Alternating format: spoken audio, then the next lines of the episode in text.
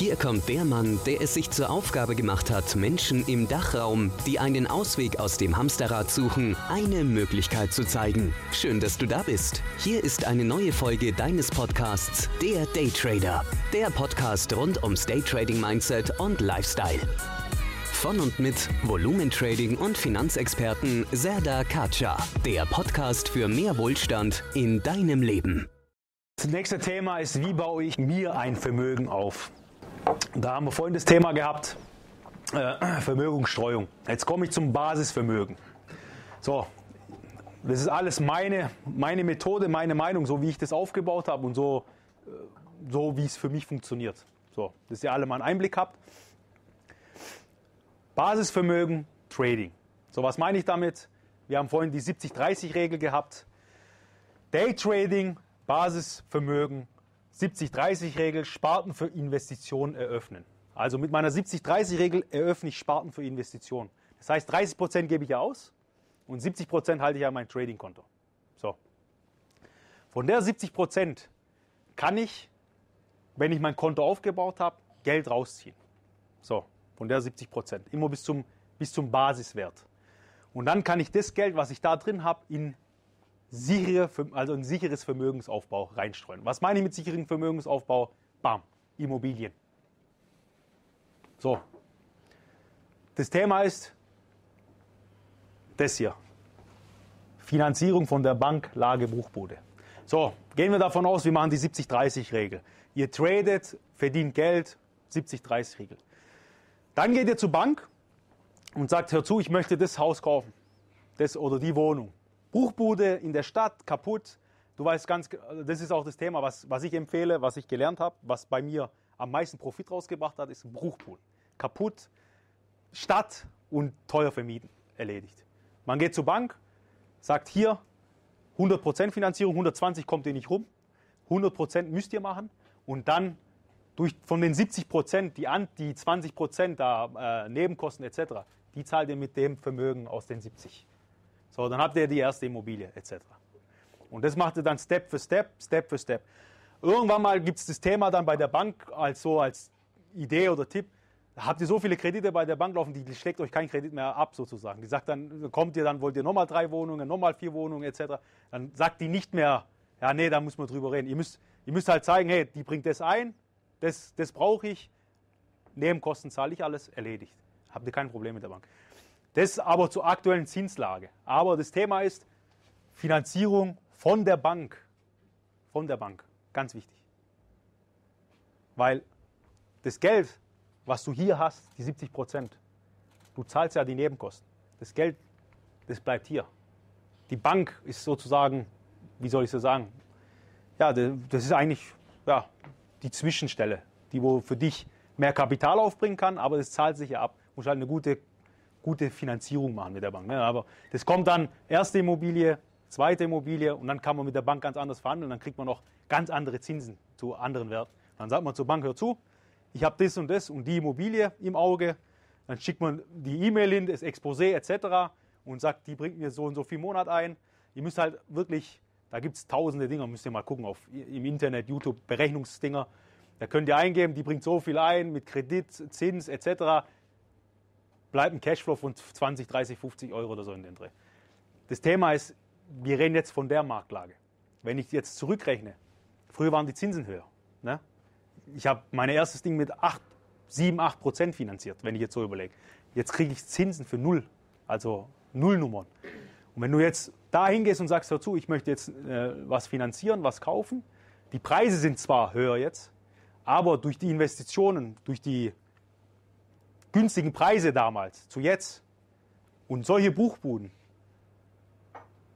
Jede, jede, ich, wir müssen auch ein bisschen speziell werden. Manche wohnen in München, da ist es vielleicht ein bisschen schwieriger. In Stuttgart Zentrum ist auch ein bisschen schwieriger vom Kapital her, jetzt momentan was zu, also was zu kaufen, was nicht über eine halbe Million ist, wenn wir jetzt so rechnen, ne, was ganz Kleines. Aber wenn ich jetzt so betrachte, man kann auch sich die, wie nennt man das, die, die, die Rosette, nicht Zentrum, Speckgürtel. Speckgürtel, genau. Den Speckgürtel anschauen und da, weil ihr müsst es jetzt so vorstellen. Nur so ein, als Tipp, das hat jetzt mit dem Thema nicht so viel zu tun, aber es geht um Vermögensding. So ein Tipp von mir oder eine Idee. das Leben zieht sich auch ein bisschen mehr ins Land jetzt raus. Wieso, weshalb, warum? Corona erster Punkt. Corona warum? Corona hat vieles ermöglicht, dass die Leute Homeoffice machen können. Die Leute schaffen nur noch von zu Hause aus. Der Wandel geht auch in die Richtung. Die jüngeren Leute jetzt, die sind eher online-affiner, die können besser mit dem Computer umgehen, alles wird digitalisiert. Das wird sich so rausziehen. Ich kenne jetzt viele Leute, die haben früh in der Stadt gewohnt, müssen jetzt ihre Wohnung sozusagen verkaufen, weil sie es teuer verkaufen können und kaufen sich jetzt eine, Riesenbude im Land. Ne? Und die ziehen alle raus, die Baugebiete werden aufgeschlossen und das so ein bisschen zwecks Immobilien nochmal, so im Auge behalten. Und das ist dann das sichere Vermögen, weil nach einer Zeit bekommt man dann, am Anfang ist es klar, Nullnummer, vielleicht zahlt man noch 20, 30 Euro drauf, aber nach den ersten zehn Jahren, wenn man das mal überstanden hat und wenn das alles funktioniert, es gibt auch Immobilien, da kriegt man gleich paar hundert, also paar hundert Euro raus.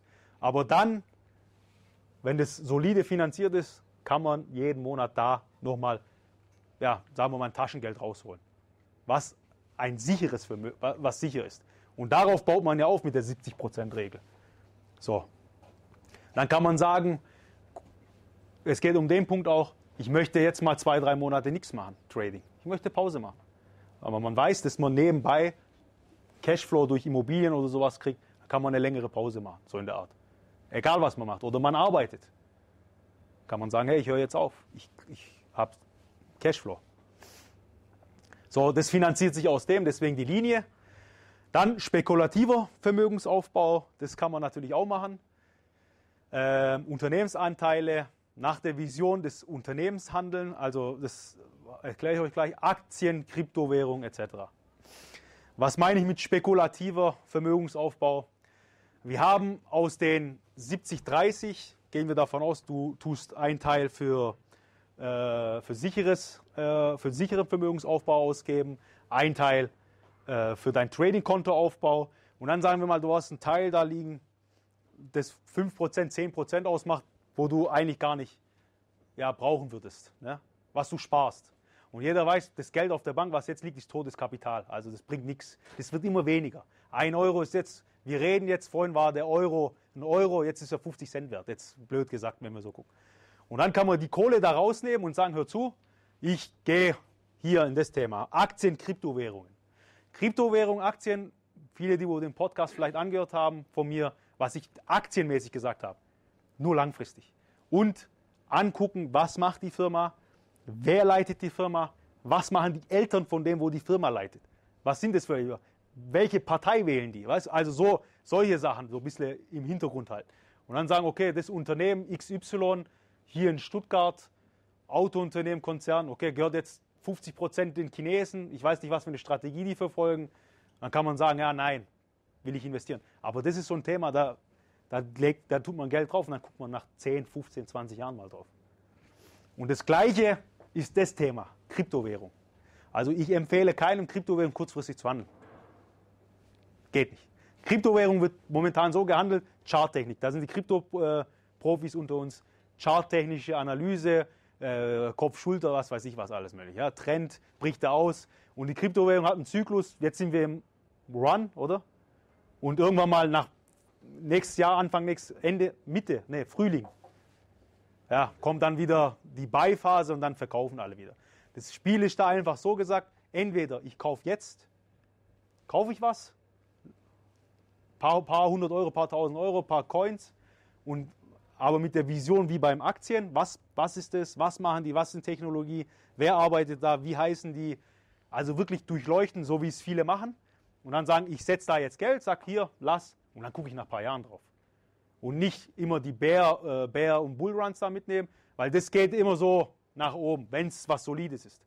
Aber kurzfristig äh, da mal in den Coin oder sowas in der Art investieren, wo, wo gehypt wird, das ist ja die Strategie jetzt. Wenn ihr, viele gucken jetzt bestimmt auch Instagram, TikTok ist gerade so ein Ding, da wird viel gehypt und das sind, ihr müsst es euch so vorstellen, ja, die, wo die die wo diesen Basiswert entwickeln, das, das, das lebt ja nur aus diesem Propaganda-Hype. So, und wenn es bei euch ankommt, dann haben die schon ihre Kohle gemacht, so müsst ihr vorstellen. Und dann zahlt ihr erst ein. Und das ist halt, deswegen müsst ihr, so wie bei Aktien, gucken, da gibt es sehr viele Kryptowährungen, beziehungsweise ja, Technologien, die wo dahinter stehen, wo wir sagen können, was, was bewirkt es? Hat es in Zukunft einen Sinn? Wie sehe ich die Zukunft? Fahren wir alle später elektrisch, Wasserstoff? Ähm, stehe ich später hier nicht mehr, ist hier dann ein Beamer vielleicht und seid ihr alle zu Hause und hier sind so Monitore. Äh, also so ein bisschen an die Zukunft denken und träumen. Und dann kann man sagen, hier, das, der macht die und die Technologie, vielleicht wird das was in 20 Jahren. Und so meine ich spekulativ. Und wenn das dann aufgeht, dann geht es richtig auf. Also dann geht es gut auf. So müsst ihr ja, festhalten. Und halt, das, das Wichtigste ist hier bei Aktien und Kryptowährungen, wenn ihr schon mit dem Gedanken reingegangen seid, dass ihr das Verdopplung, Verdreifachung, Vervierfachung nichts ist, dann verkauft auch da nicht, wenn es vervierfacht, verdoppelt, verdreifacht ist. Dann wartet, wartet, wartet. Das geht's. Weil es kann am Ende sehr positiv für jemanden aufhören. Und ich kenne viele. Ich kenne echt viele, der, die wohl sehr positiv mit dem Geld äh, erwirtschaftet haben. Das war's für heute mit dem Daytrader Podcast. Gleich abonnieren und nie mehr eine Ausgabe verpassen. Und wenn du eine Bewertung hinterlässt, freut uns das doppelt.